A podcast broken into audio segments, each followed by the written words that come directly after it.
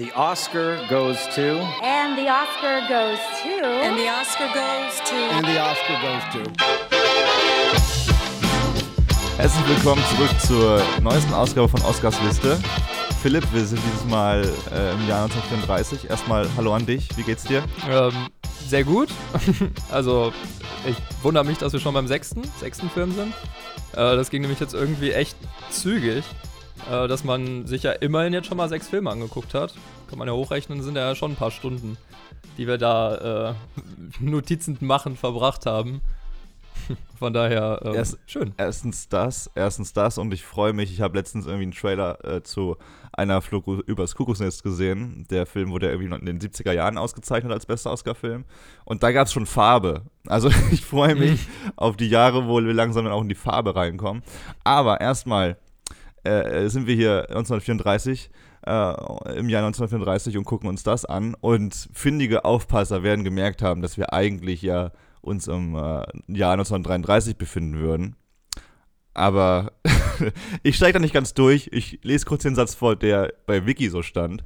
Und äh, es es ist sehr verschwurbelt gewesen. Ich glaube, die haben die Ver Verleihung einfach dann durchgezogen, wann sie irgendwie Bock hatten und wann der Platz frei war, wo sie ihre Gala gehalten haben. Auf jeden Fall gab es 1933 keine Oscarverleihung, da man äh, zukünftig die Filme aus dem vergangenen Kalenderjahr auszeichnen wollte. Also man hat äh, teilweise vorher immer im Spätjahr ausgezeichnet, jetzt hat man das vorgezogen auf März rum und deswegen musste man aber ein Jahr irgendwie freilassen, damit dieses neue System greifen kann. War bestimmt, Deswegen- war bestimmt wieder Klüngel am Werk und ähm, die hatten irgendeinen Film sehr spät im Jahr, wie zum Beispiel den, den wir heute besprechen. Der ist übrigens äh, Cavalcade in Deutsch oder Cavalcade in Englisch. Und Ich ähm, habe ich hab einmal kurz durch den Google Translator gejagt, den Namen und den Titel, und der heißt tatsächlich Cavalcade. Um Ja. das mal kurz klarzustellen. Ich war nämlich auch hart verwirrt, ob ich den Titel einmal richtig aussprechen werde während dieses Podcasts. ja, ich bleib einfach mal bei Cavalcade, bei dem deutschen Titel. Ähm, vielleicht kam der ja Nee, ich spät, spät im Jahr und die haben gesagt, äh, den wollen wir auszeichnen. Fox braucht jetzt auch mal eine Oscar-Auszeichnung, war nämlich die erste von dem Studio. Ähm, Das war tatsächlich die erste, ja. Genau. Aber das ist Klüngel und das sind Gerüchte. Und die müssen natürlich nicht stimmen. Weißt du eigentlich, was Cavalcade heißt auf Deutsch? Ja. Beziehungsweise was damit gemeint ist? Nee, ich hab's auch durch einen Übersetzer gejagt und es kam halt Cavalcade und ich dachte mir, okay. Das ist so ein Reitmove. Also ich habe jetzt nicht die ganz die Verbindung äh, herstellen können zum Film und der Story, aber es ist äh, ein Reitmove, beziehungsweise stellst dir so vor, jemand reitet auf einem Pferd und stellt sich hin auf Ach das so. Pferd, auf den Rücken des Pferdes. Das ist eine Kavalkade. Und ähm, ja, das kurze Erklärung, warum das nicht so richtig Sinn macht, beziehungsweise mit, mit ein bisschen Fantasie möglicherweise. Äh, wir sprechen hier von einem Film, der knapp 30, 35 Jahre abdeckt. Ähnlich so einen langen Zeitraum wie bei Pioniere des Wilden Westens. Und wir begleiten eine britische Familie, äh, die viele historische Ereignisse mitmacht und äh, erlebt und äh, auch durchmacht. Und äh, es ist mal wieder so eine Art äh, Biopic von Zeitgeschichte. Oder wie, würdest du es beschreiben? Nö, ganz genau so. Also man sieht halt wirklich, ähm, was ist in der Zeit passiert und es ist fast so eine Aneinanderreihung von historischen Ereignissen.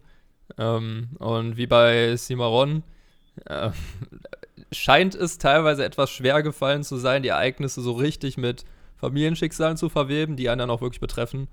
Ähm, also es Mhm. ist alles sehr schön verwoben, mh, aber wenn man halt Böses über den Film sagen will, sagt man, das ist einfach eine Aneinanderreihung von historischen Ereignissen äh, aus Sicht einer Familie mit wenig Mitfühlpotenzial. Das kann man schon mal sagen. Und äh, um es noch wegzunehmen, ich weiß nicht, ob das so smart ist, das an, am Anfang einer Folge zu sagen, um nicht vielleicht das Interesse komplett zu verlieren der Zuhörer. Aber wir sprechen hier vom schlecht bewertetsten Oscar-Film auf IMDb. Also äh, Stand heute hat der 5,8 Punkte äh, und ist damit der mit Abstand schlechteste Film, äh, was Oscars anbelangt. Aber es hat uns nicht davon abgehalten, da komplett äh, vorbehaltlos reinzugehen in die Sache. Nee, genau. Nee. Also ich Das, würde äh, auch, das- ich würde auch sagen, dass, ähm, also ob der Film schlecht ist, muss sich ja jeder erstmal selber überlegen. Und selbst wenn er schlecht sein würde, kann es halt auch wirklich sehr viel Spaß machen, über nicht so gute Filme zu sprechen. Von daher ähm, kann man das am Anfang ruhig schon mal ein bisschen anteasern. Und das heißt nicht, dass der Podcast jetzt ebenfalls schlecht wird, sondern kann auch eine sehr gute Folge sein. Äh, interessant ist vielleicht noch, dass bei IMDb ähm, der Film aber auch mit am selte äh, seltensten bewertet wurde von allen Oscar-Filmen. Ähm, Das heißt, äh, das Interesse scheint auch einfach gar nicht mehr so groß zu sein. Und man liest auch immer wieder, dass das ein heute vergessener Film ist, obwohl der halt damals sehr erfolgreich war. Ja, total absurd erfolgreich. Ähm, das basiert ja auf einem Theaterstück, das Ganze, von Noel Coward. Und das wurde ja unfassbar oft aufgeführt in London und Großbritannien. 405 Mal. Und das muss ich mal vorwegnehmen. Also erstmal, es werden einige lustige Fun Facts kommen. Und äh, Philipp hat mir auch schon vor der Aufnahme gerade eine schöne Sounddatei geschickt, die wirklich verblüffend ist. Um das mal kurz mit, mit Clickbait-Worten zu sagen. äh, aber was, was mir aufgefallen ist, Jetzt habe ich ganz kurz den Faden verloren. Ich komme nochmal dazu später zurück. Äh, aber es gibt sehr viele Fun Facts. Und äh, genau, was ich sagen wollte. Cavalcade wurde in Großbritannien extrem oft aufgeführt als Theaterstück. Aber den Amerikanern war das immer zu aufwendig, das auch in Amerika aufzuführen. Andersrum war es den, den Briten aber zu aufwendig, aus Cavalcade einen Film zu machen, was den Amerikanern aber nicht zu aufwendig war. Weil, deswegen sprechen wir von einem amerikanischen Film, der mit britischen Darstellern zwar gedreht wurde, aber eben in den Vereinigten Staaten. Um das mal ganz kurz ultra verwirrend zu sagen. Ja, jeder bleibt so bei dem, was er kann, ne? ja. Obwohl Broadway, ähm, tendenziell haben die Amerikaner da ja auch Erfahrung, aber. Total. Hollywood. Ich habe einmal das äh, SpongeBob-Musical gesehen auf dem Broadway. Was? Unfassbar gut. mit, dem, mit dem bescheuertsten Thema wirklich gut abgeräumt. Und äh, ja, das, das wurde auch nie wieder aufgeführt, das Theaterstück in dieser Form. Also dieser äh, Noel Coward hat einige Theaterstücke gemacht und viele davon wurden auch verfilmt, nochmal neu aufgeführt in den vergangenen Jahren. Aber äh, Cavalcade, weil es so ein, ein Riesending ist, äh, wurde nie wieder neu inszeniert. Da wollte niemand das Geld in die Hand nehmen. Aber mhm. dazu kommen wir gleich. Denn äh, bevor wir richtig reinstarten, gibt es noch ein paar heiße äh, Oscar-Fakten zu der Ver Verleihung an sich, weil die war auch wieder relativ spannend. Erstmal hat Catherine Hepburn in, in einem anderen Film den ersten Oscar gewonnen als beste Hauptdarstellerin. Und nein, sie war nicht mit Audrey Hepburn verwandt, weshalb dieser Fakt auch schon nicht mehr ganz so spannend ist. Aber ich finde es immer so interessant, wie uns Namen über den Weg laufen. Aber jetzt die Barrymores, die ja wirklich noch bekannt sind, oder irgendein Gottschalk, der mal mitgespielt hat, der aber nicht mit dem Gottschalk verwandt ist. Oder wie hier. Ähm, naja, das fällt mir immer so auf, wenn ich zum Schmunzeln, wenn man sich drauf freut und drauf klickt und sich den Artikel durchliest und merkt, Nee. Nee. hat, nee. hat, doch nichts damit zu. Ist auch immer so geil, wenn du, wenn, wenn du selber einen Artikel hast und im ersten Absatz steht drin, ja, Catherine Hepburn ist hier und hier geboren, aber sie war nicht mit der noch viel erfolgreicheren und bekannteren Audrey Hepburn verwandt oder verschwägert. aber immerhin, im, immerhin hast du es dann direkt schwarz auf weiß und musst nicht mehr weiterlesen. und du wurdest in einem Artikel erwähnt mit ihr, das ist ja auch, auch genau. ganz schön. Und zum ersten Mal ich, ich mache das ja ganz gerne um einfach der Chronik willen. Aber zum ersten Mal macht es wirklich Sinn, den Moderator zu nennen, den Will Rogers, der in diesem Jahr das Ding moderiert hat. Denn äh, das ist sehr interessant und äh, da habe ich was Neues gelernt. Also erstmal muss man, muss man wissen, dass dieser Will Rogers ein super bekannter Comedian damals war. Hat zum Beispiel 1928 äh, mit der Meldung Schlagzeilen gemacht, dass er Präsident wollen würde. Deswegen hat er einfach mal eine fiktive und humoristische Wahlkampfkampagne eingeleitet. Und sein einziges Versprechen war, dass er direkt nach der Wahl zurücktreten wird. um das so ein bisschen einfach so ab, also ad absurdum zu führen, dieses ganze Politische. Hm. Und was ich wirklich gelernt habe, und äh, vielleicht kennst du es ja sogar, weißt du, was das Will Rogers Phänomen ist? Nee, also gar nicht um das, äh, um das mit Fachwörtern zu sagen, das ist der, der Effekt der Mittelwertbildung. Und ich sage dir erstmal ein Beispiel und dann sage ich dir, worauf dieses Phänomen, auf welchen Witz das begründet. Hm. Also das Beispiel ist, du hast eine Gemeinde, das Adorf heißt, äh, die Adorf heißt, und die, die Bewohner dort haben ein Durchschnittseinkommen von 2,5 Euro. die Leute in B-Dorf verdienen im Durchschnitt 7, äh, 7 Euro.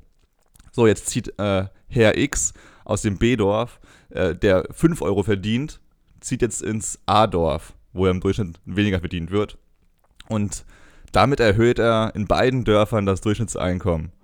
Also im A-Dorf, weil er mehr verdient als der Rest so. und, in, und im B-Dorf, weil er ja weniger verdient als die meisten anderen und dadurch steigt schon wieder der Wert der anderen. Und äh, das Ganze begründet auf den Witz, den er mal gesagt hat, den man wahrscheinlich auch nur versteht und lustig findet, wenn man äh, in Amerika wohnt. Uh, when the Okies left Oklahoma and moved to California, they raised the average intelligence level in both states. ja. Also Okla- Oklahoma scheint äh, nicht so smart zu sein in seinen Augen und Kalifornien doch. Und äh, ja, der war ganz witzig, hat sich auch einen Witz während der Verleihung erlaubt, den ich auch sehr amüsant finde, weil das eine Schmach sein muss und ein äh, Peinlichkeitsgefühl, das äh, man selten nachempfinden möchte auch.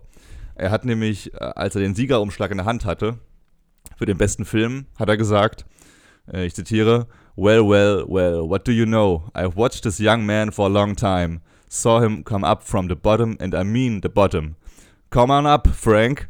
Und aufsteht, aufsteht Frank Capra, der glaubt, äh, dass er ganz klar gewonnen hat für seinen Film Lady for a Day. Und äh, es war leichte Verwirrung, weil er meinte nicht Frank Capra, sondern äh, Frank Lloyd, den Regisseur von äh, Cavalcade. Und äh, war ein bisschen unangenehm kurz, aber Mhm. äh, das, haben sie, das haben sie irgendwie gerettet. Und das war der erste große Patzer in den Oscars. Denn wir erinnern uns, vor ein paar Jahren gab es das gleiche ungefähr mit Moonlight, wo La La Land ausgezeichnet wurde. Oh ja, ja. Und äh, dann wurde gesagt, oh stopp, sorry, ich habe einen falschen Umschlag bekommen. Es ist doch Moonlight, aber darüber sprechen wir dann ja in 90 Folgen. Und die letzte Info, Walt Disney hat es als erster geschafft, der ja, wir erinnern uns im letzten Jahr, die ersten zwei Oscar gewonnen hat für, für den, also der Ehren-Oscar erstmal für Mickey Mouse und äh, der zweite Oscar für den Kurzfilm. Und diesmal haben sie es geschafft, einen Oscar zu gewinnen für den Kurzfilm Die drei kleinen Schweinchen, den Mhm. wir auch ganz gut kennen. Ja, ja. Kann man, glaube ich, auch gut diskutieren. Was, ähm, was ganz schön ist, ist, dass Oscar-Statuen jetzt auch so im Nachhinein äh, eine eigentlich ganz gute Geldanlage sind. Kleiner Fun-Fact, denn ähm, ähm, die werden immer mal wieder versteigert. Und der, äh, die Oscar-Statue für Citizen Kane, also es war 1941 der Sieger, äh, wurde eben zuletzt, ich glaube, es war so 2012, äh, für 590.000 Euro versteigert. Boah. Es ist nochmal doppelt so viel wie bei der letzten Versteigerung. Das war dann Ende, also 1999. Ähm, und man muss sagen, dass äh, Cavalcade auch immerhin 100.000 eingebracht hat, was immer noch eine, äh, was immer noch ein sehr, sehr hoher Wert ist für diese Versteigerung. Also unbekannter Film, aber vielleicht auch, weil die Statue ja dann auch schon ein bisschen älter ist, ähm, einfach 100.000 Euro für die kleine ist Statue, die auch nur 34 Zentimeter groß ist. Ähm, die sind in Wahrheit tatsächlich sehr klein, diese Oscar-Statuen. Wie viel Geld müsstest du auf dem Konto haben, damit du dir die Aufgabe stellst, alle Oscar-Trophäen, alle Original-Oscar-Trophäen zu kaufen? Einfach mal, mal mitsteigern und gucken, gucken ob es passt. Nee, aber, aber sag mal, wie viel Geld bräuchtest du auf dem Konto, damit du diesen, dieses Projekt angehen wollen würdest? Also, wenn wir jetzt sagen, so 90 Trophäen, ja, ein bisschen mehr jetzt mittlerweile, 95 oder sowas, Hm. mal mindestens 100.000, die werden ja wahrscheinlich auch noch teurer jetzt mit den neueren Filmen. Hm. Äh, Also so du schon neun, auf- neun, neun Millionen dann, ab da wird es ungefähr gehen, wenn die alle 100.000 kosten würden und ich mich jetzt nicht verrechnet habe.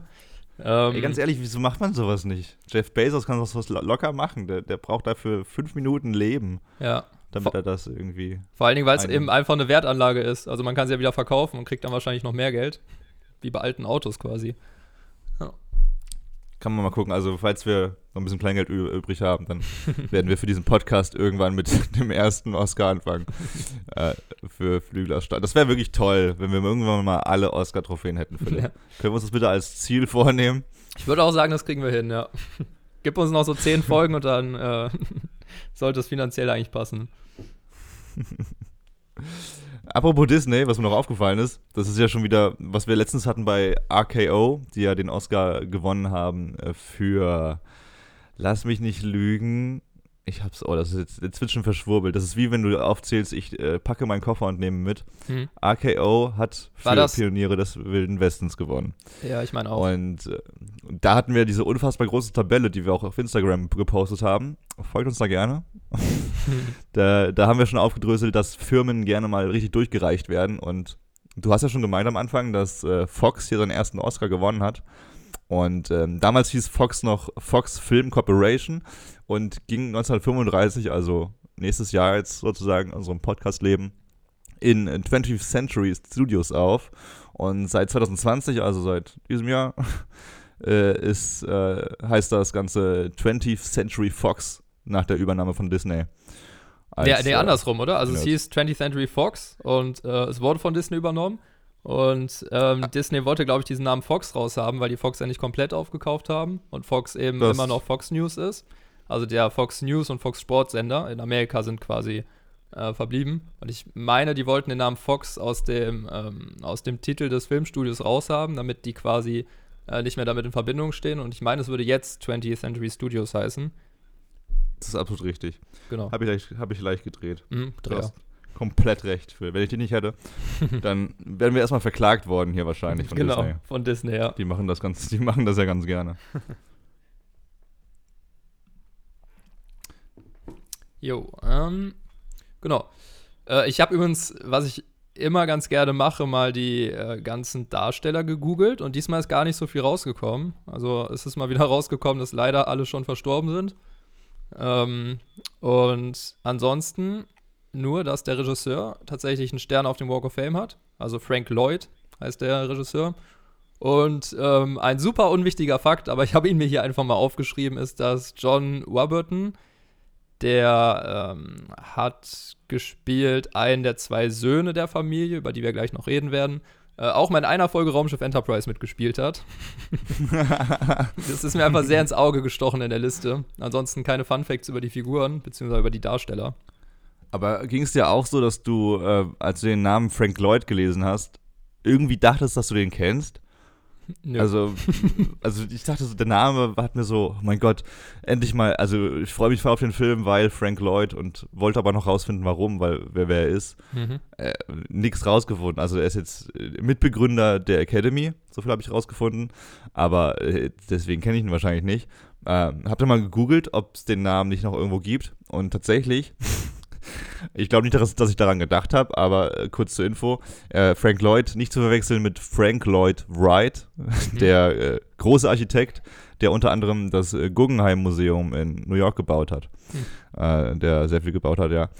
Aber nee, sonst nicht. Äh, Lloyd hat schon 1930 einen Oscar gewonnen als be bester Regisseur für die ungekrönte Königin. Aber das wissen auch nur die, die, die richtigen Nerds unter uns. mm, ansonsten können wir gerne gleich in die Story starten. Mhm. Wir, wir spielen einen kleinen äh, Trailer ab und dann gibt es noch ein paar äh, Fun Facts, unter anderem, warum dieser Film was mit Star Wars zu tun hat. Und äh, was haben wir noch aufgeschrieben? Es gab noch. Ne, das verrate ich später. Jetzt erstmal der Trailer und äh, dann machen wir weiter. Thank you, Bridges. Everything ready, Bridges? Yes, sir.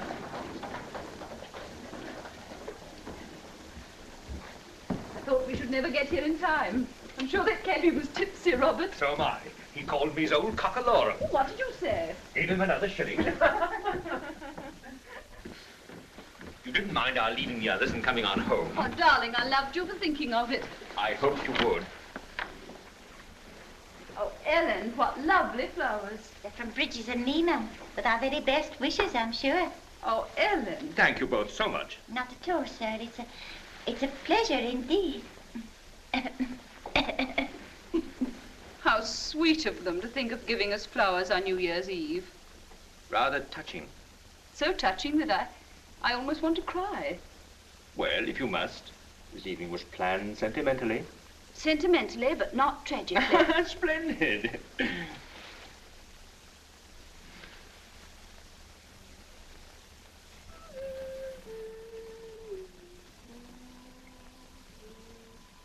Have to hurry up, Cook, if you want to see them celebrations. now, now, which would you wear, Mr. Bridges? This nice pork pie hat, or the lovely picture hat the missus give me? Well, why not wear them both and go as Lady Godiva? Yeah, vulgar. Oh, look what you're doing. Squeezing them things in people's eyes and blinding them. You'd be blinding someone if you went as Lady Godiva. Oh, indeed? Watch your step, Cookie, when you're celebrating. You know what you're like after you've had a couple of snifters. Don't be disgusting, Mr. Äh, und zwar beginnt der Film in London 1899 und wie wir eben schon besprochen haben, zeigt er eben Familienereignisse in den nächsten 34 Jahren. Das heißt, wir haben einen Film, der unter zwei Stunden dauert, aber der 34 äh, Filmjahre dauert. Äh, der dreht sich eben über- um die Familie Marriott und das ist ein Ehepaar, das sind Robert und Jane, denen geht es auch sehr gut. Und die haben zwei kleine Söhne, das sind Edward und Joe. Und ähm, es beginnt halt direkt mit dem Thema Krieg und das wird auch ein immer wiederkehrendes Thema in dem Film bleiben. Äh, und zwar entscheidet sich Vater Robert, eben freiwillig in den Burenkrieg in Südafrika, ähm, naja, ähm, als Soldat sich zu betätigen. Äh, und Jane, seine Frau, ist eben, oder kann man als Pazifistin einstufen und die ist wirklich außer sich vor Angst. Ähm, und die Söhne finden das aber eigentlich ganz, ich sag mal, dufte und spielen äh, selber ganz gern mit Kriegsspielzeug und sind dann halt auch begeistert, als der Vater zurückkommt und wollen alles wissen. Ähm, und es gibt eben nicht nur diese Familie, die thematisiert wird, sondern die Familie Marriott hat eben Bedienstete und das ist ein Ehepaar und das sind die Bridges. Die sind quasi eine gesellschaftliche Etage tiefer anzuordnen und die haben eine ganz eigene Story. Das heißt, äh, der Vater, äh, Alfred, verlässt eben auch seine Frau Ellen und die junge Tochter Fanny. Um Kurzer Einwurf. Mhm. Ist dir schon mal aufgefallen, dass jeder Butler Alfred heißt? Ja, ich dachte auch, dass das ist so ein typischer. es gibt so ein paar Butler-Namen und das ist so einer von den typischen. In Deutschen auch das Johann. ja, stimmt. Das hat damals schon angefangen. Nur mal kurz eine Anmerkung. Wir finden ja immer wieder Begründungen von Filmdetails und ich bin der festen Meinung, dass Cavalcade zwar in Vergessenheit geraten ist, aber Mitbegründer äh, der, der, der Betonierung ist, dass alle Butler Alfred heißen müssen. Ja, wer weiß, genau, vielleicht war es einer der ersten. Ähm, wird dem Film aber auch oft vorgeworfen, dass vor allen Dingen die ähm, Familie Bridge ähm, ein bisschen klischeehaft dargestellt ist, als die Familie, die eben mehr ums Überleben kämpfen muss finanziell.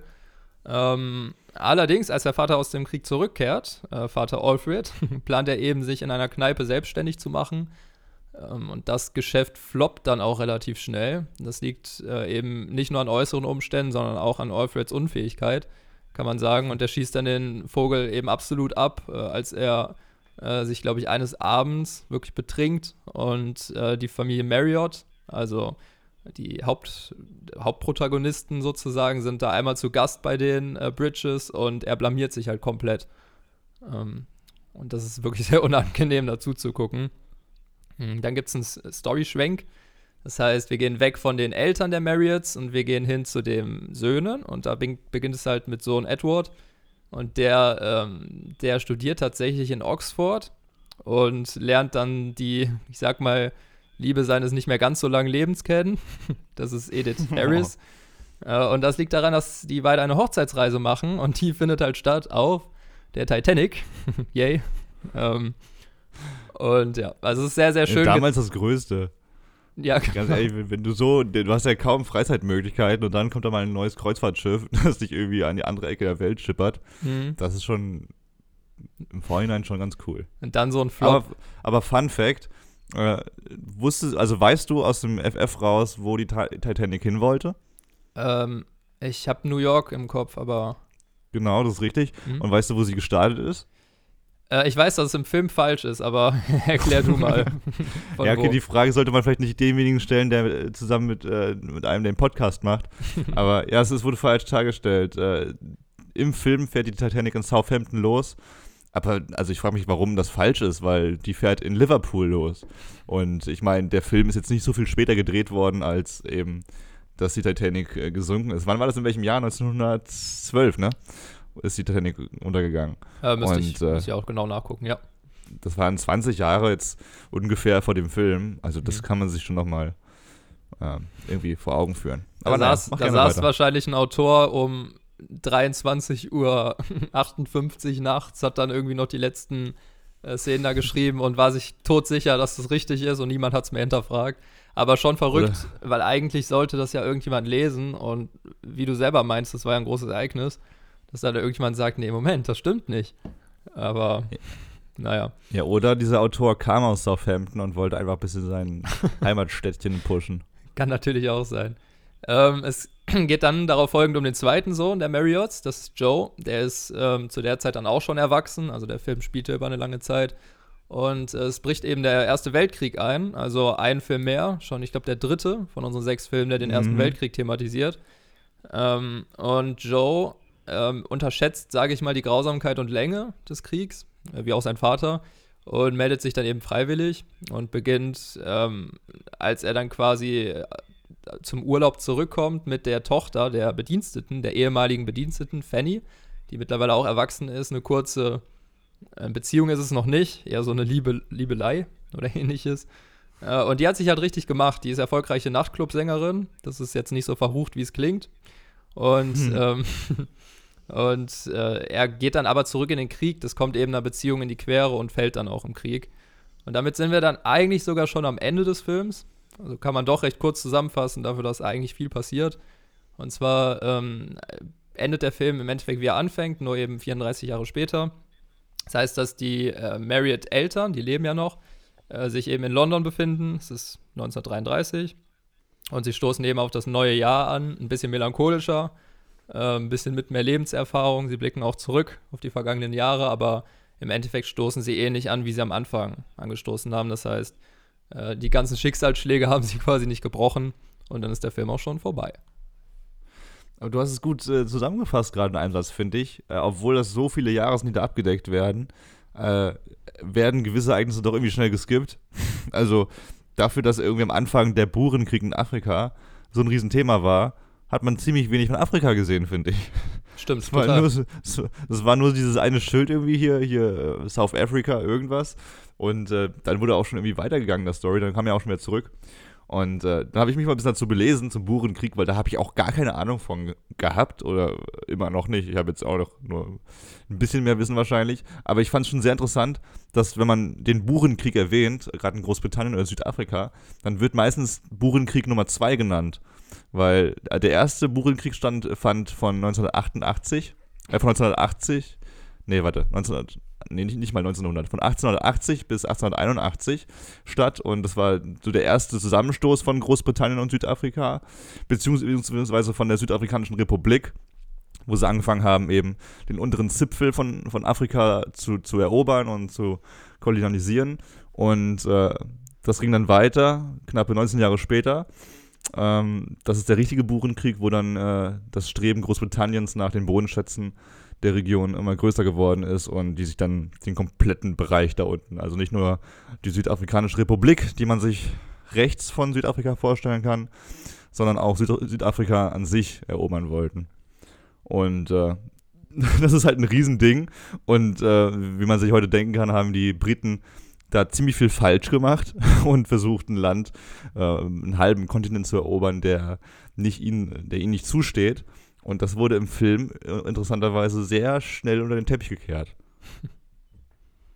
Ja, also es war ein bisschen komisch, wie abrupt er das thematisiert hat, ne? Also klar muss man auch ein bisschen skippen, wenn man so viel Zeit in so wenig Filmminuten äh, einbringt, aber dann wurden irgendwie bestimmte Dinge sehr stark fokussiert. Das ist natürlich eine Entscheidung der Autoren. Hat sich aber ja. manchmal ein bisschen komisch angefühlt. Aber ähm, wenn du, wenn du dir die, diese Collage anschaust, die dann beim Ersten Weltkrieg mal ge gezeigt wurde, mhm. diese Kriegsbilder und die traurigen Gesichter und diese dramatische Musik, das gab es am Anfang zum Burenkrieg irgendwie nicht. Ja. Und das hat mich dann schon, schon irgendwie äh, interessiert. Und wäre ich jetzt, wär ich jetzt Südafrikaner und hätte mir diesen Film angeschaut und hätte gemerkt, dass meine Geschichte da so komplett unter den Deckel fällt, hm. dann äh, weiß nicht. Das war einfach nur ein bisschen, ein bisschen unausgewogen, in meinen Augen. Ja, ich glaube, diese Collage kann man mal kurz beschreiben. Das ist quasi ähm, später, wo wirklich der Erste Weltkrieg ist und ähm, Fanny und Joe sich eben nicht äh, keine Beziehung anfangen können, weil er eben wieder im Krieg ist, sieht man halt wirklich so eine, äh, also so halb durchsichtige Bilder, die ineinander verschwimmen und man sieht eben marschierende Soldaten. Da gibt es Manöver, die man sieht. Äh, man sieht aber auch das, den Schrecken in den Gesichtern. Das erinnert da ziemlich an im Westen nichts Neues ähm, fallende Soldaten, man sieht Bomben und zwischendurch immer mal wieder Fanny, äh, die halt nachts in irgendwelchen Clubs auftritt äh, mhm. äh, und halt ein komplett anderes Leben führt und äh, dann dazwischen immer wieder Zeiteinblendung. Also man sieht, dass die Jahre vergehen. Und äh, das ist tatsächlich meine Lieblingsszene in dem kompletten Film. Weil Die, ja, weil die einfach, also ich fand, wie Krieg thematisiert wurde, war halt sehr unangenehm, weil es so übertrieben einfach mit diesen Emotionen war. Also es ist ein ernstes Thema und der hat ja auch, ähm, die Ansichten waren ja nicht ganz falsch, die da vertreten wurden, aber es war einfach so, also allein wie die Figuren die ganze Zeit geweint haben und sich in die Augen gefasst haben und in die Leere geguckt haben, war halt unangenehm. Und die Collage mhm. war halt so der, die einzige Szene, die ich halt wirklich mal intensiv fand. Ähm, und von daher war das so meine Lieblingsszene und ich kann mir gut vorstellen, dass die, wäre die jetzt äh, am Anfang im Afrikakrieg zum Afrikakrieg eine ähnliche Collage gezeigt worden. Ähm, ja. Vielleicht wäre das ein bisschen zu früh gewesen. Ähm, vielleicht hätte man den Ton des Films dann ähm, sehr stark in eine Richtung am Anfang schon gelenkt, während man vielleicht am Anfang erstmal diese äh, Mitte zwischen Drama und auch ein bisschen Comedy äh, etablieren wollte. Aber das ist jetzt nur eine äh, Interpretation. Das finde ich eine sehr versöhnliche Interpretation und Mhm. äh, die finde ich auch viel schöner.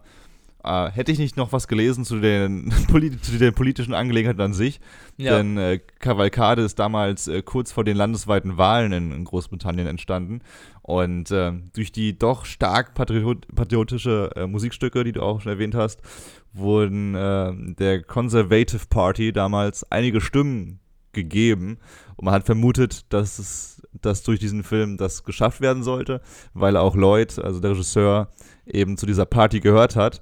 Und äh, er hat zwar dementiert, dass er die, Wahl, äh, die Wahlen weder hätte beeinflussen wollen, geschweige denn etwas von einer bevorstehenden Wahl überhaupt gewusst hätte.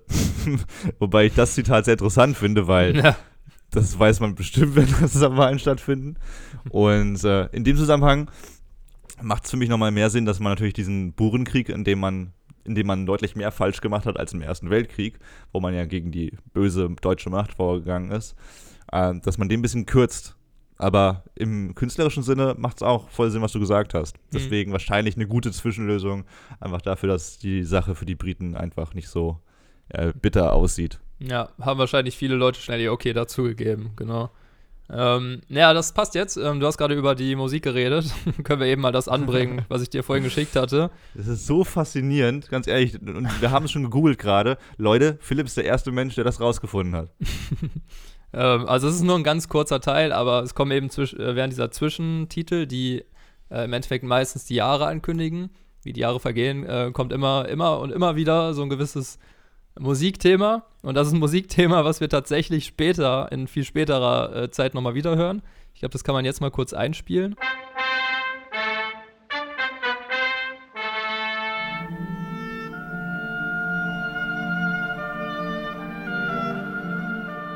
Äh, genau, und das äh, Thema, ich weiß nicht, vielleicht hat man schon erkannt, das heißt Across the Stars und das ist eben so ein Star Wars Liebesthema. Äh, also ein komplett anderer Kontext als äh, diese Zwischentitel, die meistens eher ein bisschen dunkel ankündigen, was als nächstes passiert, in welchem Jahr. Ähm, ist nur ein kleiner Zufall, vielleicht, vielleicht auch nicht. äh, vielleicht hat sich da auch jemand inspirieren lassen von dieser Musik, aber Nee, wie wir, wie wir gerade rausgefunden haben, äh, John Williams ist ja der Komponist für die Star Wars Musik und John Williams ist 1932 geboren worden. Das ist das Jahr, in dem Cavalcade produziert wurde.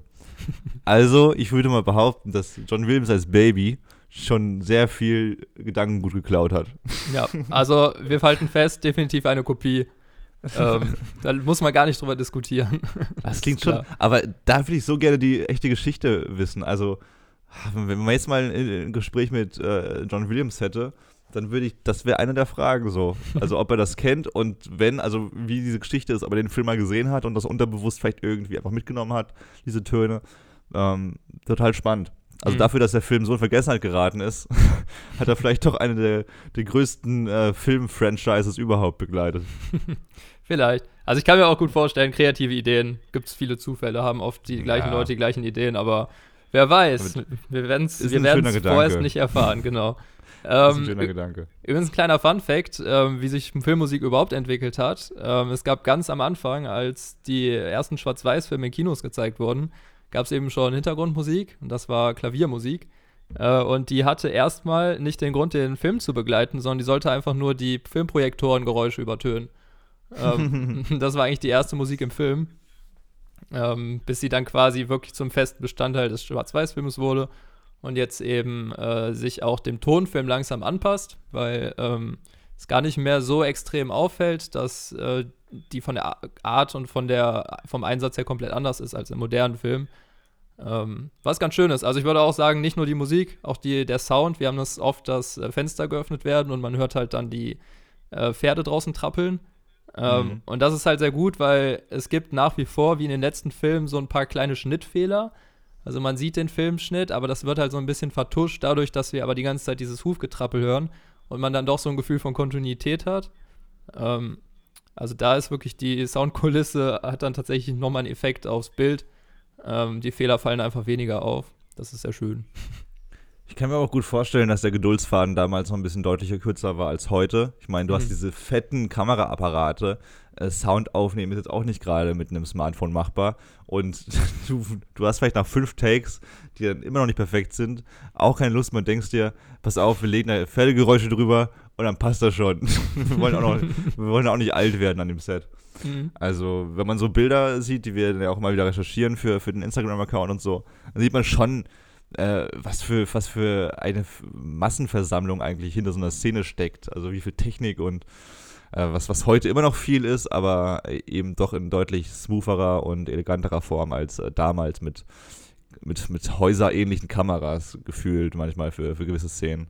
Hm. Mm, Das ist äh, hier ebenso gewesen. Riesiges, äh, riesige Geschichte. Da war man natürlich sehr viel einfangen und äh, hat dann auch wieder in Technik sehr viel investiert. Aber was würdest du denn sagen? Hat es sich gelohnt? Würdest du, würdest du unterstreichen, dass das der äh, schlechteste äh, Oscar-Film laut IMDb ist? Oder hast du hier für dich ein kleines Juwel gefunden? Ähm, also ich finde es nicht der schlechteste, weil ich fand Cimarron zum Beispiel schlechter und den haben wir ja schon gesehen und wir haben erst sechs gesehen. Ähm, Aber kurz, zu, zu, kurze Erwähnung: Cimarron war lange Zeit auf mit Cavalcade äh, gleich schlecht. Ah, okay. also, es ist, mittlerweile hat Cimarron sechs Punkte bei IMDb. Ist ein bisschen besser, aber es ist der zweitschlechteste Oscar-Film. Mhm. Also ich würde sagen, der war jetzt schon wirklich nicht gut, aber bei dem, also der, der Film war jetzt auch nicht schlecht. Also ich habe den jetzt nicht gesehen und dachte mir die ganze Zeit so, oh, ist der schlecht. Ähm, sondern ich war jetzt einfach nur nicht komplett mit Spannung dabei. Äh, aber ich würde auf gar keinen Fall sagen, dass der jetzt eine Katastrophe war oder ähnliches. Aber lustigerweise, es gibt eine App, äh, die heißt Letterboxd. Äh, da kann man quasi so ein bisschen seinen Filmkonsum äh, vermerken, hat dann quasi so ein Filmtagebuch, kann zu allem was schreiben.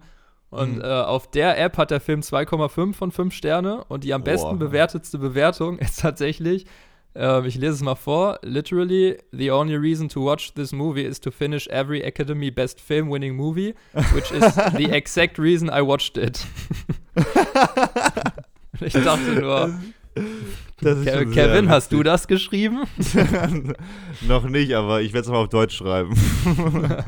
das ist schon sehr witzig und ich musste tatsächlich an ungefähr das Gleiche denken. Also Mhm. am, am meisten gecatcht hat mich bisher äh, im Westen nichts Neues und das war wirklich ein Film, wo ich dann auch nicht am Handy mal zwischendurch war, um irgendwie ganz kurz was nachzuschauen oder irgendeine Info nachzulesen. Aber hier, also man muss schon sagen, das Wort haben wir bisher nicht in den Mund genommen, aber ich finde, Cavalcade ist schon irgendwo eine Soap.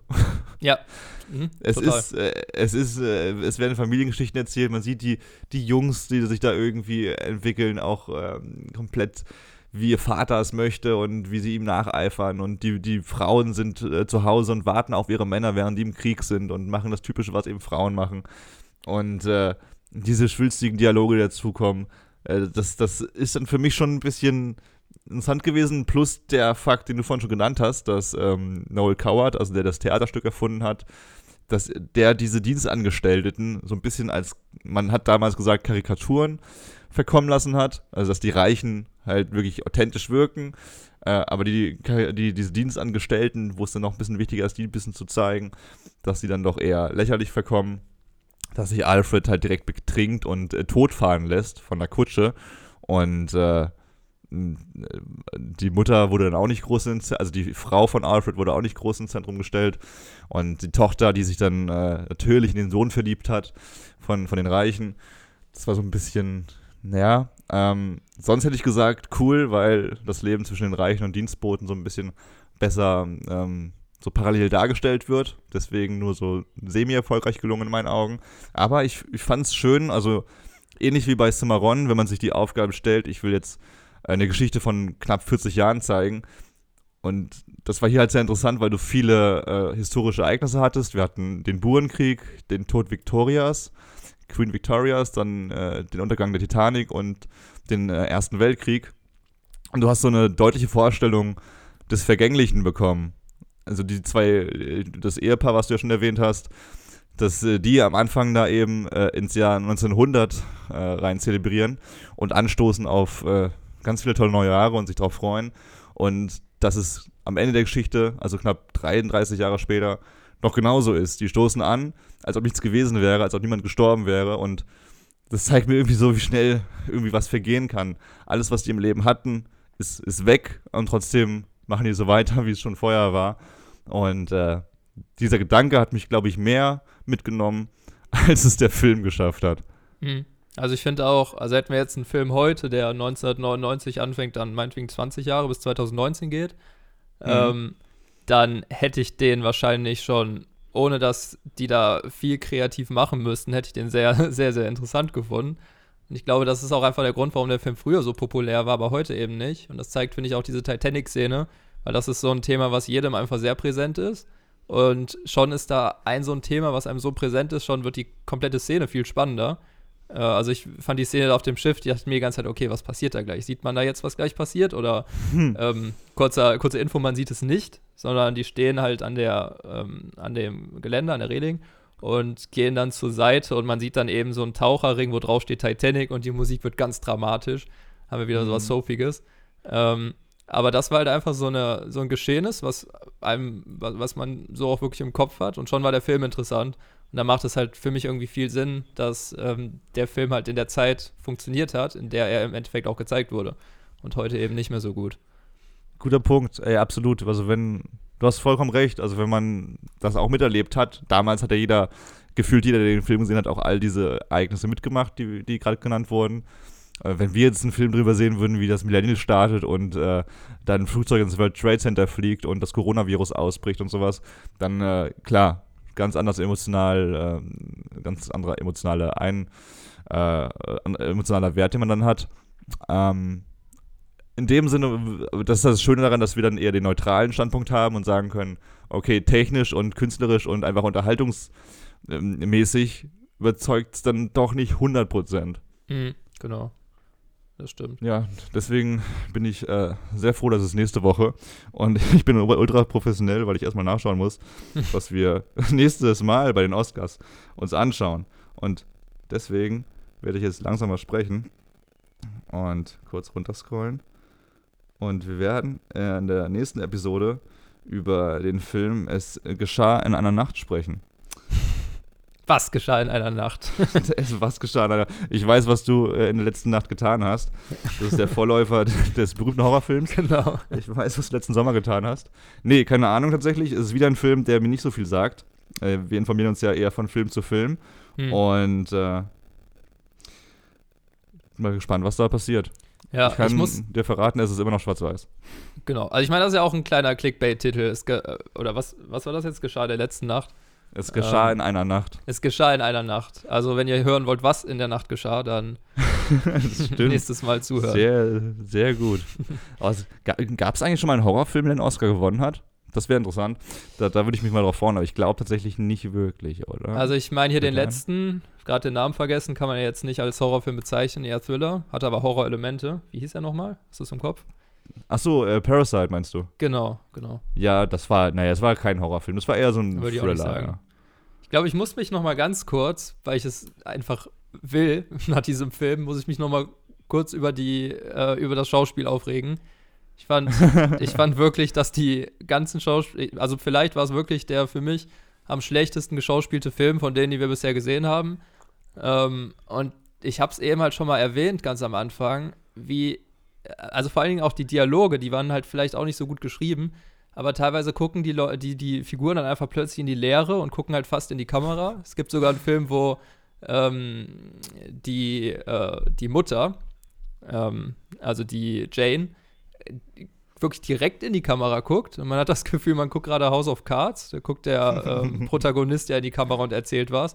Aber die nutzen das halt wirklich nur als Rechtfertigung, um quasi so einen verträumten Zustand äh, darzustellen, damit die Figur quasi sagen kann, was gerade in ihrem Kopf vorgeht. Ähm, und dann schrecken die immer so in den Dialog zurück und man denkt sich nur, könnt ihr das nicht irgendwie besser darstellen? Ich finde auch, dass die Frauen halt wirklich viel am Heulen sind. Und auch das wieder, in dem Film ist unvorstellbar, dass da mal ein Mann heulen würde, die Frauen heulen die ganze Zeit. Ähm, also diese eintönige Darstellung und auch irgendwie, die machen es sich auch leicht durch dieses Heulen. Also man kann ja auch differenzierter irgendwie Traurigkeit darstellen, als dass man die einfach nur die ganze Zeit weinen lässt. Ähm, Total, das ist, ist bisschen, es wirkt ein bisschen so, äh, wie in den ersten Filmen immer äh, Schläge angedeutet wurden und, und Mhm. Schlägereien um, umsetzt worden. So heulen jetzt die Darsteller. Also komplett unbeholfen und komplett unglaubwürdig. Ja, genau. Und ich finde halt, dass deshalb fand ich halt, dass diese Kriegskritik vor allen Dingen am Anfang nicht funktioniert, weil die Kritik sich hauptsächlich durch äh, das Weinen der Mutter äh, ähm, quasi, also das dadurch repräsentiert wird. Und ähm, auch das Heulen, es gibt eine Szene, da ähm, sind zwei Personen, ich weiß nicht mehr welches, waren sehr traurig ähm, über den äh, Tod der Queen, war das ja, glaube ich. War das die Mhm. Queen? Ja. Und ähm, sie, man sieht sie in der Kamerafahrt und beide gucken sehr traurig, aber schon in so einer Stummfilmart gucken die traurig, also völlig übertrieben und fassen sich ins Auge. Und das soll dann so zeigen, okay, die sind aber sehr traurig, die weinen gerade. Und das ist einfach dieses Stummfilm-Schauspiel, wo ich jetzt gedacht hätte, da wären die jetzt mittlerweile langsam drüber hinweg, zumindest bei den Oscar-Filmen. Äh, aber der Film wurde damals sogar noch für Schauspiel gelobt. Und ähm, Mhm. also das auch zum Thema soapig, das fand ich einfach viel zu kitschig, viel zu soapig. Äh, und man sagt ja auch oft, äh, Star Wars wäre eine Weltraum-Soap, aber da Schauspielern die Schauspieler nicht wie Soap-Schauspieler. Aber die zweite Parallele, Philipp. Ich, ich glaube, es ist jetzt schon bestätigt, dass Star Wars eigentlich bloß ein Remake ist von Cavalcade. Ja, Aber ich finde es auch sehr amüsant, weil heutzutage werden ja britische Schauspieler eigentlich immer so gelobt und Benedict Cumberbatch und ähm, wie sie nicht alle heißen. äh, noch und nöcher, perfekt und äh, super. Und gerade da im ersten Oscar-Film, wo die, wo die ersten britischen Darsteller gezeigt werden, wird so ein Trauerspiel irgendwie ver, ver, veranlasst. ja. Was äh, kein guter Einstand war. Muss dir ganz zustimmen. Ja. Naja, aber wie gesagt, man, man konnte ihn ja noch gucken. Also, es ist jetzt nicht, dass die Schauspielleistung alles zerstört hat. Ich fand zum Beispiel das Ende, Ende hat mir einfach gut gefallen. Es gab diesmal keinen Heldentod quasi am Ende. Ich fand es interessant, wie die Eltern dann nochmal alles haben Revue passieren lassen. Und es war auch interessant zu sehen, ähm, brechen die jetzt da dran oder nicht. Ähm, also es gab ja auch gute Szenen. Aber auch ein bisschen kalt, ne? Also, die, dass, dass die Tode der Söhne so leicht hingenommen werden. Vor allem der Hm. Tod des ersten Sohnes wird ja komplett unter den Tisch gekehrt, mehr oder weniger. Äh, das zeigt dann auch so irgendwie, dass die High Society eigentlich gar keine Zeit hat, Schwäche zu zeigen. Oder das gar nicht darf, vielleicht auch. Und das dann lieber schnell äh, wegwischt. Ähm, aber ich würde auf jeden Fall diesen Podcast gerne mit einer Quizfrage beenden. Ich bin sehr gespannt, ob du sie beantworten kannst. Oh oh. Ah, ganz am Anfang des Films, die erste Szene ist äh, ein Bild von London. Ist ja auch der erste Film, in dem London vorkommt. Und das allererste Bild ist ein Bild von Big Ben. Was ist der Big Ben? Hm, soll ich jetzt sagen eine Kirche oder soll ich sagen Gebäude, ein Turm? Also du, das, was du glaubst, das richtig ist. Ja, also ich sage jetzt eine Kirche und ich gehe davon aus, dass du sagen wirst, nein. Ich fand, äh, also das, das war, denkt man ja immer, dass der Big Ben dieser Turm ist oder einfach dieses Gebäude. Aber der Big Ben ist tatsächlich eigentlich nur diese Glocke. Also das, die, die, Ah. die große Glocke ist der Big Ben. Der Rest ist einfach nur das Anhängsel dieses Also Namens. Eine Big Bell quasi. oh, das ist ein guter Abschluss. Ja. Äh, damit, darauf können wir jetzt gerne enden. Das ist eine super Note.